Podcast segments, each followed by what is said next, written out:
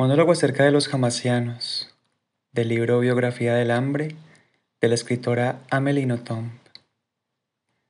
Toda nostalgia es nipona. No hay nada más japonés que languidecer sobre el propio pasado y sobre su anticuada majestad de vivir la fluidez del tiempo como una trágica y grandiosa derrota. Un senegalés que echa de menos el Senegal de antaño es un nipón que no sabe que lo es una chiquilla belga llorando a causa del recuerdo del país del sol naciente merece la nacionalidad japonesa por partida doble. ¿Cuándo volveremos a casa? le preguntaba a menudo a mi padre, entendiendo por casa Shukugawa. Jamás. El diccionario me confirmaba que aquella respuesta era terrible. Jamás era el país en el que vivía. Era un país sin retorno. No me gustaba. Japón era mi país el que yo había elegido, pero él no me había elegido a mí, jamás me había designado, era súbdito del estado de jamás.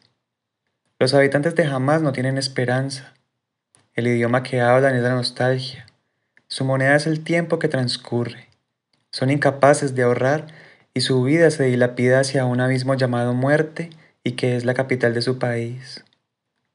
Los jamasianos son grandes constructores de amores, de amistades, de escritura y otros desgarradores edificios que contienen su propia ruina, pero son incapaces de construir una casa, una mirada, ni siquiera algo que se parezca a un hogar estable y habitable.